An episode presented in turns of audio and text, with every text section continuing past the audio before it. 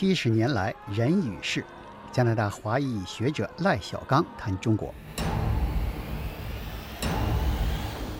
加拿大国际广播电台播客由吴威采访制作。第二集：毛泽东与蒋介石中。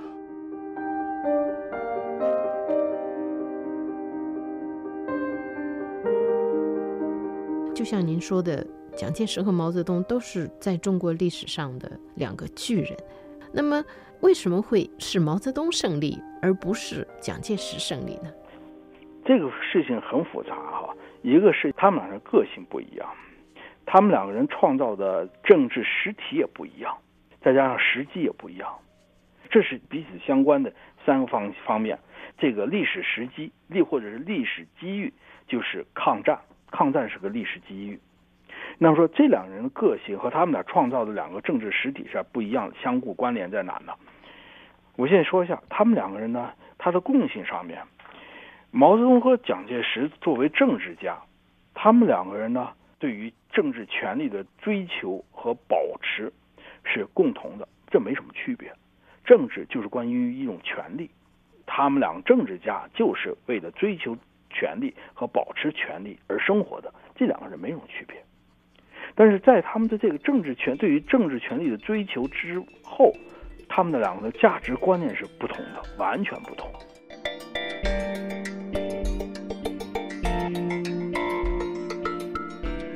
蒋介石他的价值观念呢，他是最体现在他的一九四三年出版的《中国之命运》这本书里面。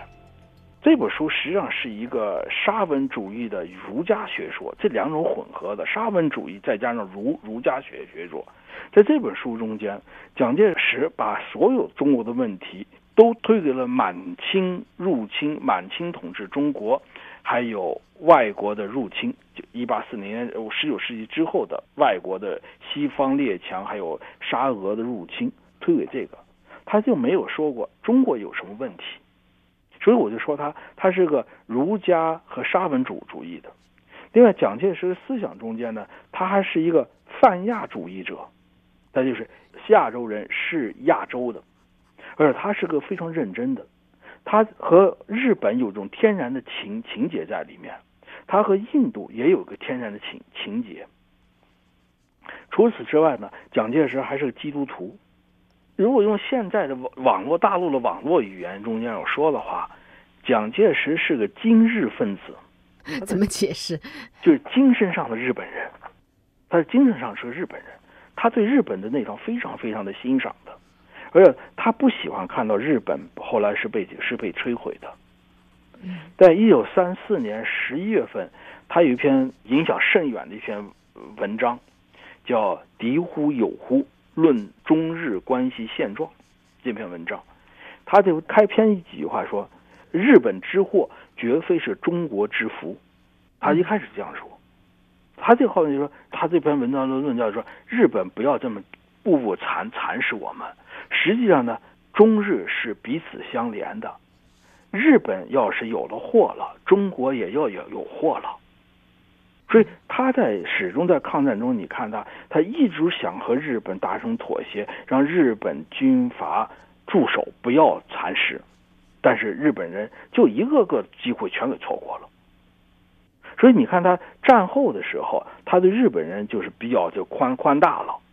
到了台湾之后，他成立一个叫白团，把以前日本的军人请来，来训练国军的部队，准备反攻。蒋介石有这个日本情情节在里面。蒋介石呢，一直想把这种他自个儿很复杂的思想，想整理出来，让他系统化。但是蒋介石始终没有达到这一点。为此，他在读了好多书，读黑格尔的书，读了好多书，但但是始终没有达到想把自个儿的思想整理起来。他自己没有把自己的思想整理出来，那他怎么和别人讲呢？所以他讲的话都是都是乱乱糟糟的。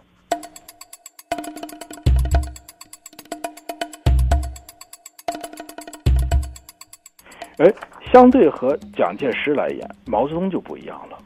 毛泽东的价值观念呢，可以用“斗争”两字来概括。这就是和毛泽东这人人性格有关系了。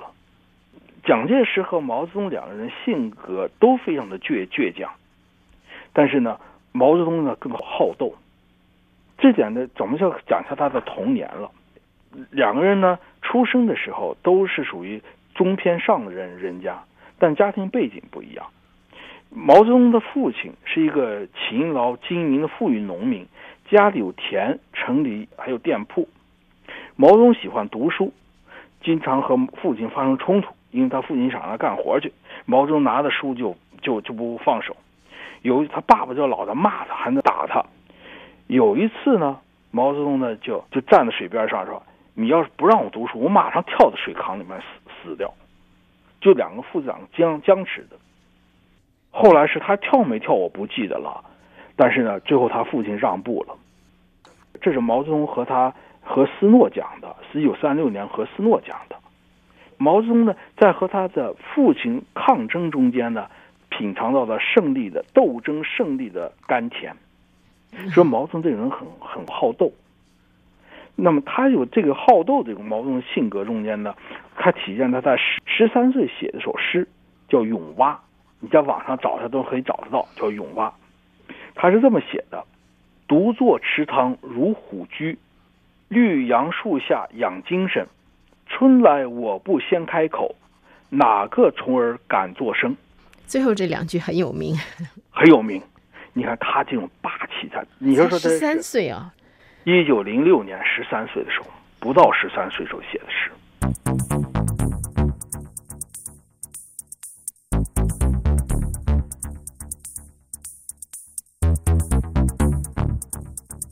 相比之下，蒋介石就不一样了。蒋介石出生个盐商家家庭，作为盐商，他家里很有钱的。但是呢，他母亲是一个改嫁的寡妇，丈夫之后改嫁到蒋家的寡妇，三十多岁了，然后生下了蒋介石。蒋介石他哥哥，但他父亲不久就过世了，所以说他虽然是衣食无虑。可是呢，他呢总受到家里面的亲戚啊和呃邻居这个欺凌，所以你在蒋在蒋介石中的日记中间总是看到自幼受人欺凌的字样。他是他母亲和他的祖母把他养养大的，蒋介石很少提他父亲，所以你看吧，蒋介石这个人呢，实际上是在没有父爱、父亲关爱的情况下长大的。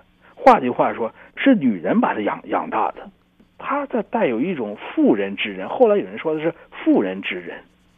这种妇人之仁，你能看到他对于毛泽东的时候，对中共的时候，他是有妇人之仁。怎么说呢？你能举例子吗？就是说没有斩尽杀绝。对他没有，而是他在他相信共产党在西安事变之后悔过自自新。他在抗战初期的时候。从一九三七年三月份的时候，就给中共提供财政援助。到了一抗战初期的时候，国民政府给中共提供的财政大约他的开支的百分之七十啊。在中国，就是官方这个是从来没有说过的，对吧？这都是中国官方的数数字啊。啊，这是中国官方数字。对对，大陆官方这种数数字。而且这个在三六年的时候是呃国民党五中全会吧。当时就有人问到，说是你现在你相信共共产党会不会会再反水啊？要通过个议案叫根除赤货案。呃，蒋介石说不会的，他们都是爱国主主义者，他们已经幡然悔悟了，他们知道他们的就是或者说，蒋介石在国民党的中央委员会上为共产党辩护。等到了四六四五年的五月份的时候。有人再提出蒋介石说：“你在十年前的时候，共产党已经不行了，你还为共产党、中国共产党辩护。那么现在共产党已经是燎原遍地了，你如何解释？”蒋介石又惶惶不可，就无法说了。这是蒋介石在他日记里面写的。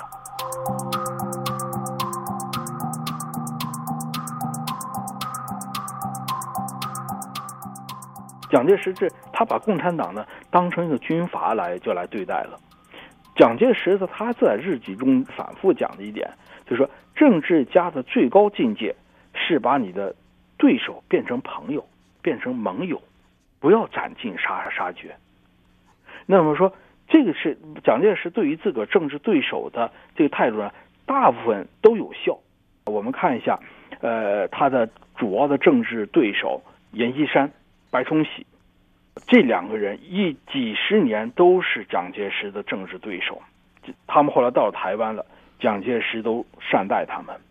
李宗仁是个例外，李宗仁是个例外。另外还有人是张学良，张学良闯了这么大的祸，蒋介石还是还是善待的非常好。换句话说，蒋介石是一种侠客，有人讲的是侠客，有人就说他是一种带有以前青红帮的特点。他的的确确在上海滩的时候，他在青红帮里面混过。那么，青红帮里面有他们的行规的，有些是你不可不可过的，你说话要要要算数的。你不能对别人逼得太狠，所以蒋介石呢是遵循了这一个道德标标准或者道德底线的人，但是毛泽东没有。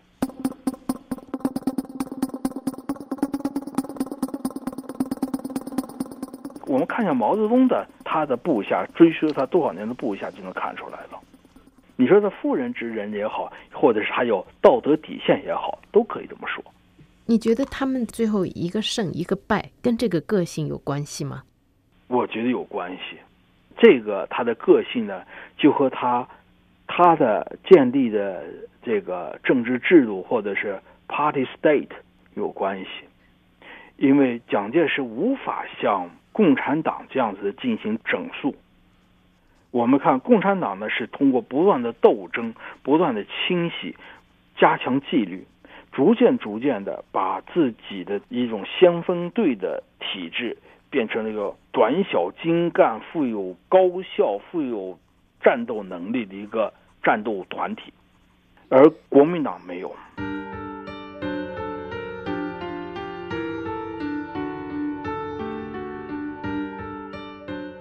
国民党是个实际上是个虚架子，是一个外面里面是空的，各个里面的派系林立。在内战中间，他实际上蒋介石无法无法左右别人的，他能够用的就是黄埔系，黄埔系人听听蒋介石的，听他听他指挥，其他的像阎阎锡山啊，呃呃呃桂系这些人，蒋介石是指挥不动他们的。你听起来，蒋介石的这个政治体系有点像今天的这个联邦 加拿大联邦，就是说比较松散，对吧？他比较松散，或者他一个，它是个 coalition，是个 coalition，是个联邦，或者是叫什么呀？confederation 也不是，因为呢，加拿大还有非常高效的公务员体系，有个统一的财政系统，呃，议会联邦的，它有组织非常好的。国民政府那时候连这个都没有，嗯，他没有，他没有统一的税收，没有没有统一的支出。自己各个省里面收收多少钱不知道，他都没有的。就是在那样当时那样严酷的环境下面，蒋介石的这一套政治体系就就不是对手，他就不是对手。就是蒋介石他只能是自己去亲自指挥各个部队，而毛泽东在这个地方呢，他只要发几个电报，各个战区就可以对于毛泽东意意图就可以就可以理解到，就可以实施下下去。蒋介石就不断的要开飞机，坐着飞机去各个地方去巡视、发号手令之类的。结果他把事情越搞越乱。毛泽东不会的，因为他有一套一套这个完整的行政体系，蒋介石没有。而蒋介石之所以没有呢，就和国民党的特质和蒋介石的个性有关系。蒋介石不会像毛泽东那样子的进行延安整风、进行政治运动、进行清理。蒋介石做不出来，毛泽东可以做的，这就是他的两个价值观念产生不同。毛泽东强调是是这个斗争，有了斗争，斗争是普遍性，是永恒的，斗争就是合法的，没有什么道德的底底线，只有实际的呃收收效，非常实实际。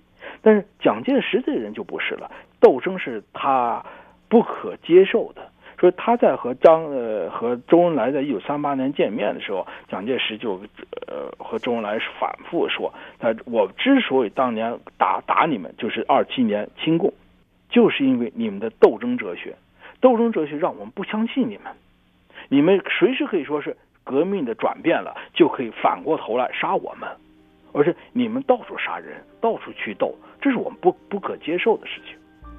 但是呢，恰恰是斗争，也就毛泽东的力量的渊源所所在。没有斗争，就没有一个高效的、完整的中共的体制，就没有。